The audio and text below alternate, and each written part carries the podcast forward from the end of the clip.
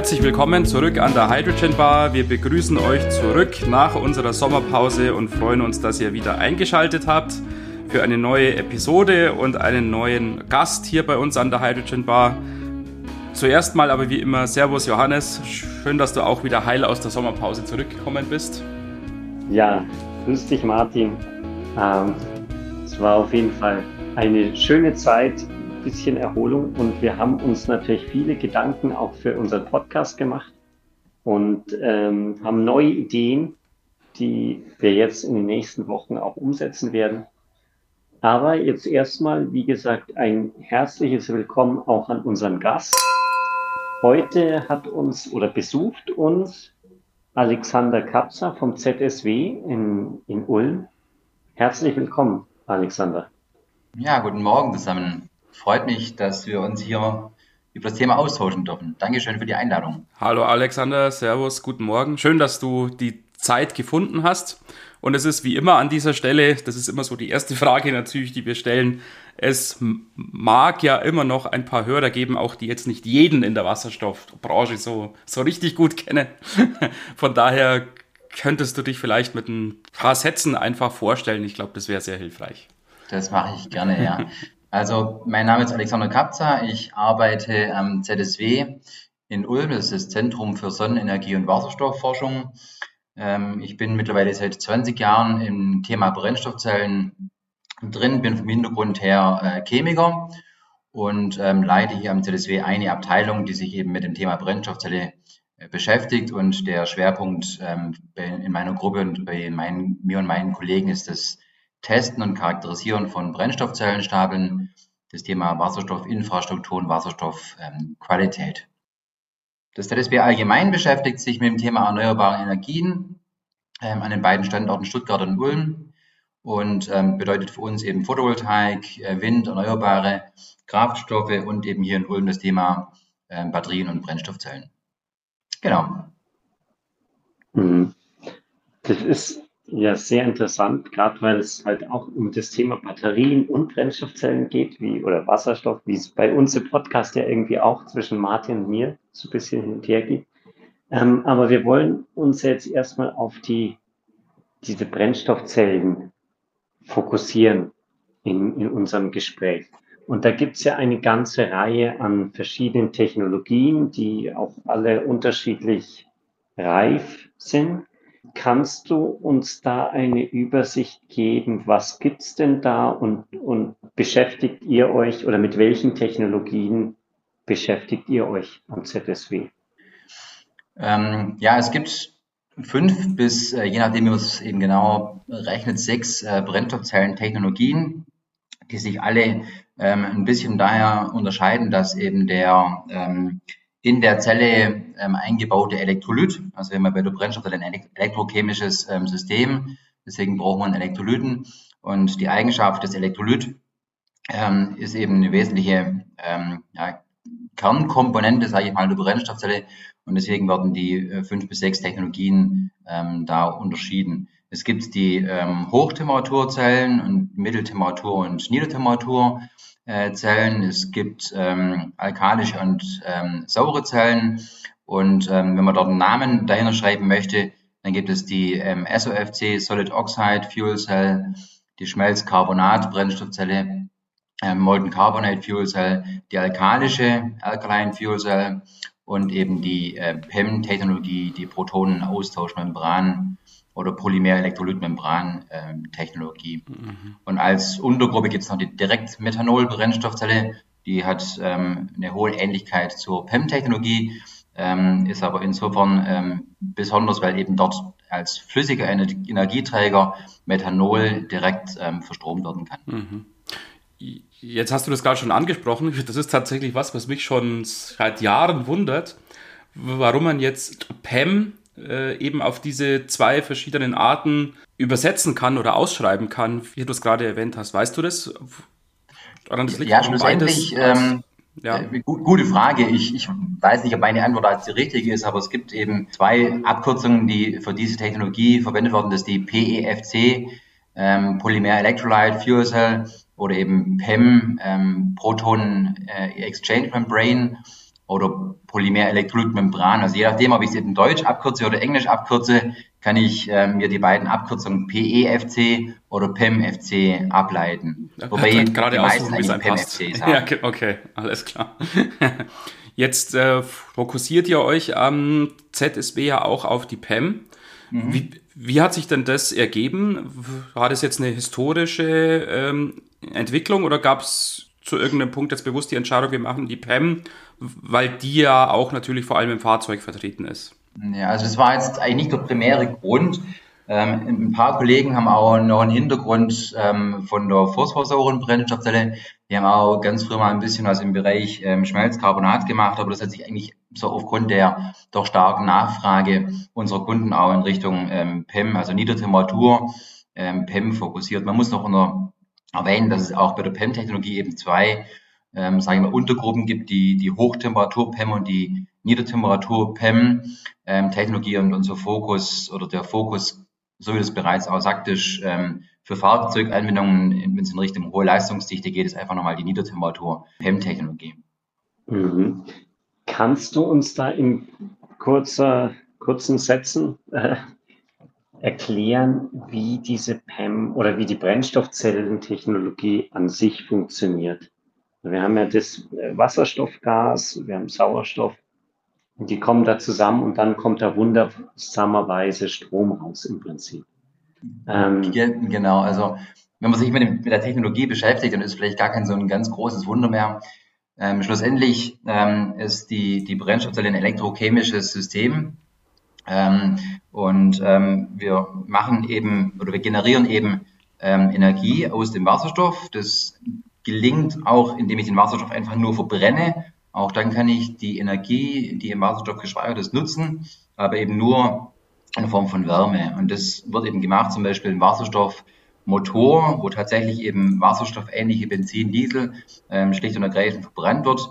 Und auch dadurch kann ich eben Fahrzeuge betreiben. Mhm. In, der, in der Brennstoffzelle ähm, machen wir das ein bisschen anders. Und zwar versuchen wir dort ähm, diese Reaktion von Wasserstoff und Sauerstoff in die ähm, Teilprozesse der Oxidation-Reduktion aufzuteilen. Dadurch, dadurch sieht man schon, das ist ein elektrochemisches System, weil ich hier von Oxidation und Reduktion spreche. Und ähm, das gelingt eben, indem wir äh, die beiden äh, Kontrahenten durch eine dünne Elektrolytmembran oder Polymermembran trennen. Und durch diese räumliche Trennung gelingt es eben dann, dass man einen bestimmten Energieinhalt des Wasserstoffs direkt in Form von ähm, elektrischer Energie, also in Form von Strom, nutzbar machen können. Mhm, mh, mh. Wo liegen denn aus deiner Sicht oder aus eurer Sicht so die typischen Schwierigkeiten von so Brennstoffzellen? Weil ihr seht ja wahrscheinlich sehr viel auf dem Prüfstand. Ja. Seht wahrscheinlich auch mal eine Brennstoffzelle, die jetzt nicht ganz optimal funktioniert. Wo sind denn so die typischen Pain Points? Wo liegen so die, die Schmerzen sozusagen auch, die vielleicht jetzt ein neuer Hersteller vielleicht erstmal durchlaufen muss, bevor er wirklich dann eine gut funktionierende Brennstoffzelle hat?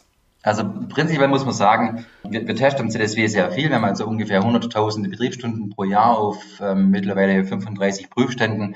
Und die erfreuliche Botschaft vielleicht an dieser Stelle ist, die Brennstoffzellen haben sich sehr, sehr stark entwickelt, haben inzwischen einen sehr hohen technischen Reifegrad. Wenn vor, vor 15 Jahren man sich noch gefreut hat, dass da Strom rauskommt, äh, so ist inzwischen ähm, so, dass man eben den Brennstoffzellenstapel von Kunden bekommt. Äh, der wird auf dem Teststand ähm, drauf ähm, integriert und kann dann im Grunde genommen eigentlich sofort betrieben werden. Das ist schon für diejenigen, die sich längere Zeit mit der Technologie beschäftigt haben, ein erstaunlich positiver Fortschritt aus meiner Sicht. Mhm. Ja, die Frage wo, war, wo, die, wo liegen die Schwierigkeiten? Also die Brennstoffzellentechnologie ist eine relativ alte Technologie, also deutlich älter ähm, als der ähm, bekannte ähm, ja, Diesel- oder äh, benzinmotorische Verbrennungsprozess. Ähm, Wasserstoff wurde erstmal genutzt in Fahrzeugen, ähm, ja, lange, lange bevor es äh, Bertha Benz eben von Stuttgart nach äh, Karlsruhe fuhr. Und auch die, die Elektrochemie der Brennstoffzelle ähm, ist bereits ähm, 1839 ähm, entdeckt worden. Und dann ist aber lange Jahre wenig passiert. Dann wurden nach und nach die einzelnen Technologien so ein bisschen entwickelt für äh, maßgeblich eben die, die ähm, Gemini und Apollo Raumfahrtsmission äh, der NASA. Und dann kam die SOFC äh, in den 60er Jahren. Und dann wurde auch die PEM-Technologie damals entdeckt und es gab auch dann bereits erste prototypische Fahrzeuge, also unter anderem einen Traktor und einen Elektrovan von ähm, in Amerika von General Electric. Mhm. Und da sieht man eben, dass die Brennstoffzellentechnologie zwar eine sehr alte Technologie ist, aber halt ähm, bei weitem noch nicht so, sagen wir mal, perfekt entwickelt wie ein, äh, der Verbrennungsmotor, der einfach über die letzten 120 Jahre mhm. in, in, jeglicher Hinsicht ähm, perfekt optimiert wurde. Mhm. Und das ist vermutlich auch, um die Frage kurz zu beantworten, die größte Schwierigkeit, dass einfach die Brennstoffzelle, obwohl sie von der Technologie her relativ alt ist, noch nicht die Zeit hatte, ähm, so ähm, im Detail ähm, perfektioniert worden zu sein, wie vielleicht der Verbrennungsmotor. Mhm. mhm. Wie siehst du da diesen Reifegrad jetzt auch in, in der Hinsicht, dass die, die Brennstoffzelle dann im Alltagsbetrieb wirklich nutzbar ist? Also wir, man kriegt ja mit, es gibt den, den Toyota Mirai, den Hyundai Nexo, wo die Brennstoffzelle ja an sich wirklich im, im Alltag läuft.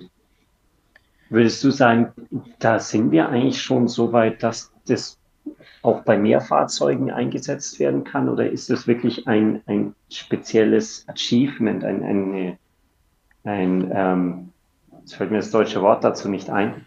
Eine äh, Errungenschaft oder, oder was errungen, ja, was, was diese, diese beiden Autohersteller erreicht haben, dass die Brennstoffzellen da wirklich im, im Alltagsbetrieb zuverlässig laufen. Ja, also das ist tatsächlich aus meiner Sicht ähm, überhaupt kein Problem. Also wir fahren hier am, am CDSW selber auch einen Hyundai Nexo seit ähm, ja, gut anderthalb Jahren.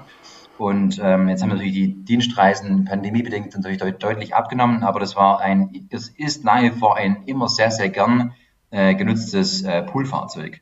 Mhm. Also sprich, man setzt sich in das Fahrzeug rein, ähm, egal bei welcher Temperatur, Sommer, Winter, startet und fährt los. Und je weniger Gedanken man sich darüber macht, dass da im Prinzip eine total äh, geniale Technologie drin steckt, desto äh, weniger ist es ein Wunder. Ja, also das Auto fährt extrem zuverlässig und würde auf jeden Fall mal mindestens meine Alltagsanforderungen komplett mhm. abdecken. Ja, ja.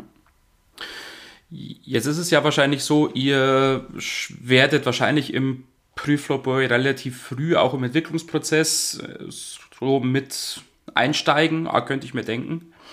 Ähm, und man unterscheidet ja für mich jetzt wirklich so als Brennstoffzellen-Laien, äh, ich kenne mich auf der Brennstoffzellenseite jetzt tatsächlich nicht so gut aus, man unterscheidet ja immer so landläufig ähm, zwischen Single-Cell-Testing und zwar und dann im nächsten Schritt geht es dann an die Stacks und im letzten Schritt geht es dann vielleicht an die Module oder an die Systeme. Mhm. Seid ihr da in allen ähm, drei Bereichen vertreten oder habt ihr einen Schwerpunkt auf zum Beispiel Stack-Testing? Mhm. Also es ist tatsächlich äh, eine, eine, große Bandbreite, also je nachdem, ähm, in welchem Entwicklungsstadium man sich befindet. Wir sind überall mit dabei, ähm, um die Frage schnell zu beantworten und unser Schwerpunkt liegt aber trotzdem im Bereich ähm, Stapeltest. Aber nochmal auf den Punkt zurückzukommen, den du versucht hast, ein bisschen zu skizzieren auch. Es kommt natürlich darauf an, ähm, was man entwickeln möchte. Also wenn ich jetzt irgendwo zum Beispiel ähm, Katalysatoren entwickle oder neue Katalysatoren erproben möchte, dann mache ich das typischerweise nicht in einem, in einem Vollformat mhm. ähm, Stapel mit, mit 400 Zellen. Ja, ich ja. habe da nicht, nicht das Material dafür. Das ist dann oft so dass eben die Katalysator, Katalysatormaterialien in kleinen Mengen vorliegen. Dann werden die ähm, häufig auch noch händisch auf die Membranen aufgebracht. Und diese Tests starten typischerweise in sehr kleinformatigen Einzelzellen, also so typischerweise 25 Quadrat, äh, 50 Quadrat Einzelzellen, die eben dann auf einem Teststand unter anderem auch mit ganz anderen Betriebsbedingungen nachher mhm. charakterisiert werden als nachher der Vollformatstapel. Bei diesen sage ich mal, Grundlagen ähm, Experimenten und auch Komponenten-Benchmarks geht es wirklich darum, eben die eine jeweilige Komponente, also die, die Brennstoffzellenstapel bestehen ja aus mehreren Komponenten, also zum Beispiel ähm, Katalysatoren zu testen, zu entwickeln, Membranen zu testen, zu entwickeln oder auch eben den, den ähm, Zusammenhang zwischen Membran und Katalysator ähm, besser zu verstehen oder auch bench zu, zu benchmarken.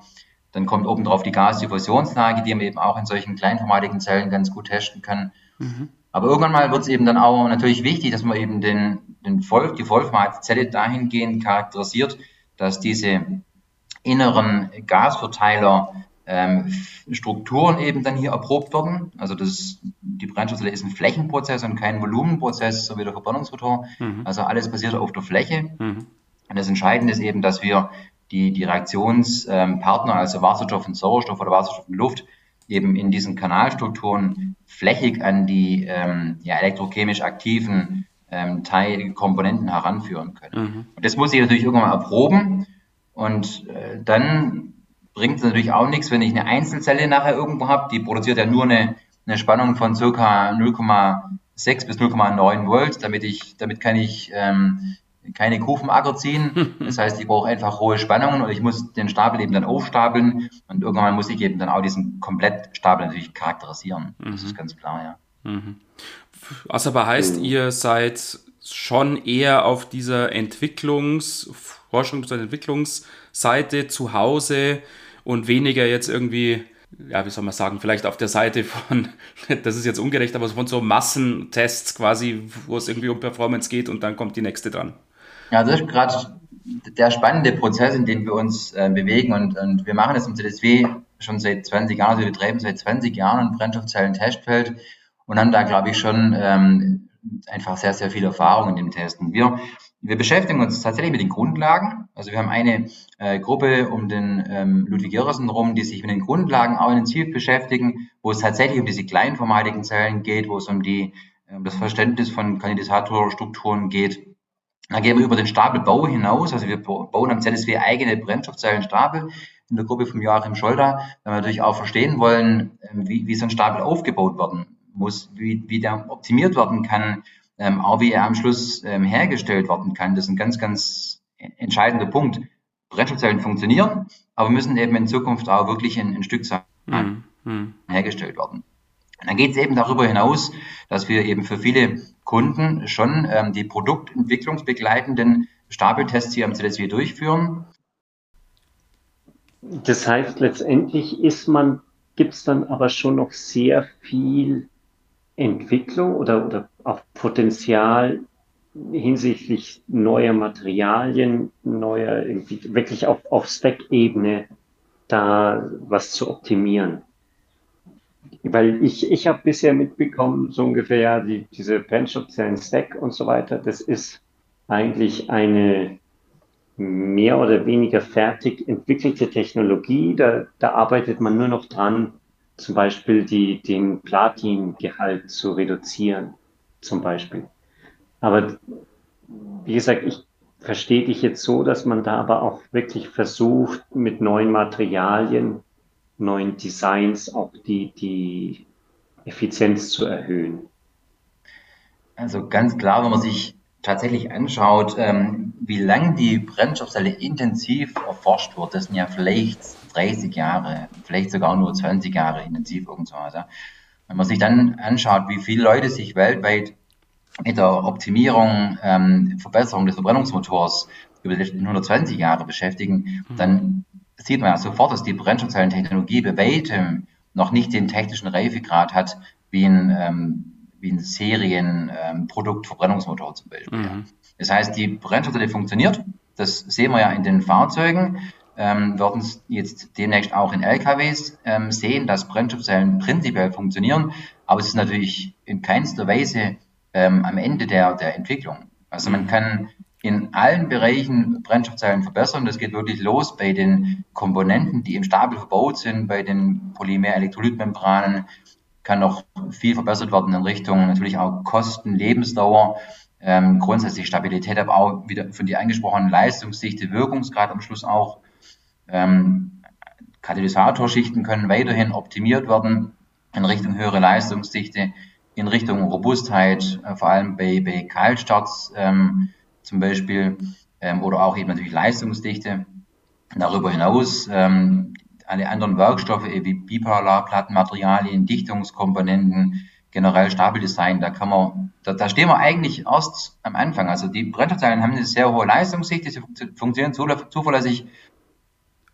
Was mich bezüglich der LKWs sehr interessiert, die du angesprochen hast man überlegt ja, wenn es jetzt um die Tanks geht, also wirklich jetzt um die Wasserstofftanks, so zwei verschiedene Systeme einzusetzen. Auf der einen Seite Jetzt mal ganz unbenommen von dieser Diskussion gasförmig versus flüssig, aber es gibt dann ja Verfechter, die sagen, wir nehmen eher viele verhältnismäßig kleinvolumige Speichertanks und dann gibt es sozusagen die Gegenpartei, die sagt, wir nehmen lieber wenige, vielleicht auch nur einen und dafür sehr große Tanks.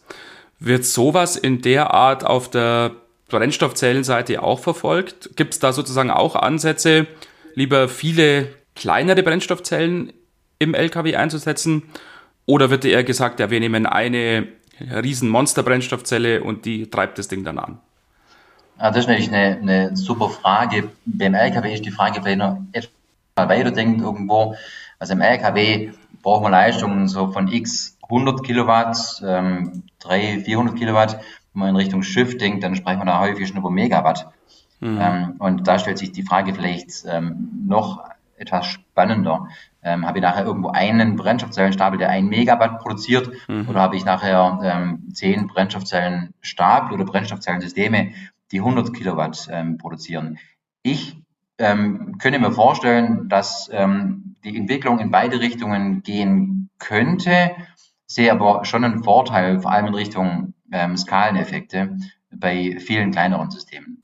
Also wenn man sich einfach vorstellt, also zum Beispiel von Pkw-Systemen, ähm, Systemgrößen oder Stapelgrößen so ungefähr von dem 100 ähm, Kilowatt bis 150, 60 Kilowatt entwickelt werden. Und ich kann dann zum Beispiel ein oder zwei Systeme in LKW reinpacken mhm. und kann vielleicht 10 oder 20 Systeme in ein Schiff reinpacken. Mhm. Dann habe ich natürlich ähm, einen unglaublichen Skaleneffekt. Ich kann mit einer ganz ähnlichen Technologie ganz verschiedene ähm, mhm. Systemgrößen bedienen. Mhm. Von daher würde ich meinen, dass eben eine große Anzahl oder größere Anzahl von kleineren Systemen unter Umständen einen großen Kostenvorteil haben. Mhm. Okay, ja, verstanden. Mhm. Da siehst du dann aber auch überall diese, die, die PEM ähm, quasi gesetzt oder die als die richtige Technologie. Oder gibt es dann gerade bei diesen großen Schiffen zum Beispiel andere Brennstoffzellentechnologien, die dann eventuell verfolgt werden sollten? Also beim Schiff, ähm, ja, spannende Frage auf jeden Fall. Beim Schiff spielt ja Speicher und Gewicht nicht die große Rolle wie beim Pkw oder vielleicht auch beim Lkw. Also sprich auch die Leistungsdichte ist nicht so ganz entscheidend. Ja, und da muss man einfach sich anschauen, welche Technologien gibt es. Ich habe es vorher ganz kurz erwähnt. Fünf bis sechs Technologien. Welchen technischen Reifegrad haben sie? Welche Vor- und Nachteile haben sie? Und da ist eben ähm, die, die SOFC, die Hochtemperatur, Brennstoffzelle ist sicher auch noch ganz attraktiv dahingehend, dass die typischerweise mit einer hohen Potentiallage betrieben werden. Also die können einen, einen sehr hohen elektrischen ähm, Gesamtwirkungsgrad darstellen, ähm, haben aber halt einen Nachteil dahingehend, dass die Leistungsdichte aktuell einfach bei weitem nicht so hoch ist wie bei der PEM-Technologie. Mhm. Und der zweite Nachteil ist eben, dass sie bei höheren Temperaturen betrieben werden. Daraus kann man jetzt auch einen Vorteil machen, indem man sagt, okay, höhere Temperatur bedeutet geringere Empfindlichkeit gegenüber Verunreinigungen in dem ähm, Wasserstoffgas ähm, zum Beispiel.